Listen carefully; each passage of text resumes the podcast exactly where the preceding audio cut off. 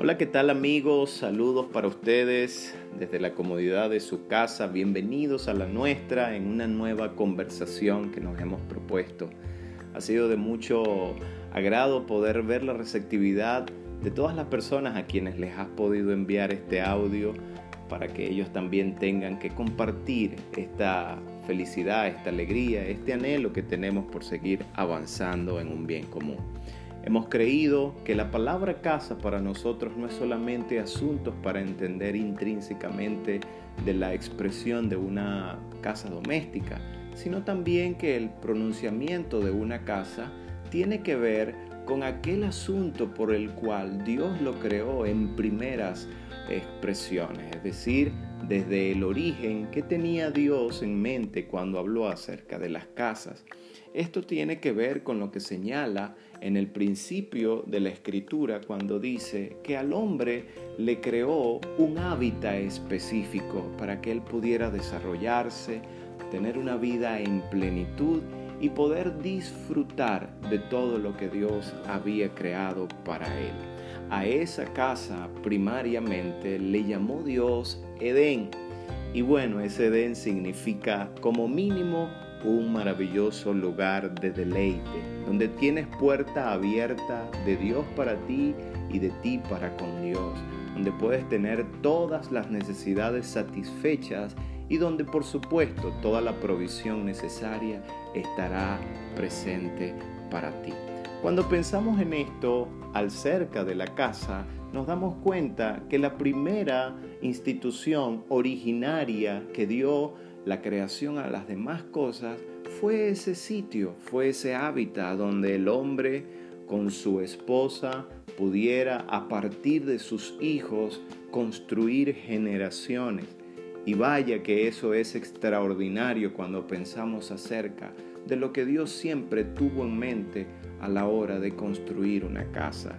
Es para Él la responsabilidad de que el hombre pueda tener un lugar de alto deleite, un sitio de gran satisfacción, a donde pueda desde ese hombre y esa mujer construir un linaje que pueda multiplicar la expresión que han vivido en ese hábitat pleno, en ese hábitat maravilloso. Cuando pensamos en ello, queridos amigos, debemos recordar que el hábitat que hoy tenemos quizás no es como está en el libro de Génesis al principio llamado Edén, sino que Dios proveyó para nosotros cosas mejores. Esto es, en aquellos días era Edén una sombra, un tipo y una figura de lo que Dios había preconfigurado traer a todos nosotros. Y esto se trataba de la vida de su Hijo Jesucristo habitando en nuestro corazón y permitiéndonos a nosotros poder vivir y ser guardados dentro de su vida. A eso la Escritura lo señala y lo celebra como nuestro más glorioso Edén, es decir, nuestro más glorioso lugar de deleite.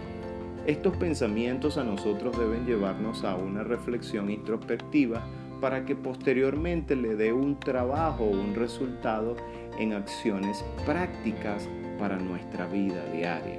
Lo podemos mencionar de alguna manera. Si lo que vivo adentro es la vida, es la plenitud, es la paz, es el gozo de poder vivir, disfrutar de la gracia, del amor, de la claridad, de la certidumbre que Dios nos ha puesto en el corazón, entonces por medio de su Hijo Jesucristo, nosotros podemos traerla desde adentro de nuestro corazón, es decir, de nuestro espíritu, y llevarla a nuestra vida emocional, a nuestras acciones humanas, para que también nuestros matrimonios mejoren y por supuesto para que nuestros hijos e hijas tengan una vida más plena.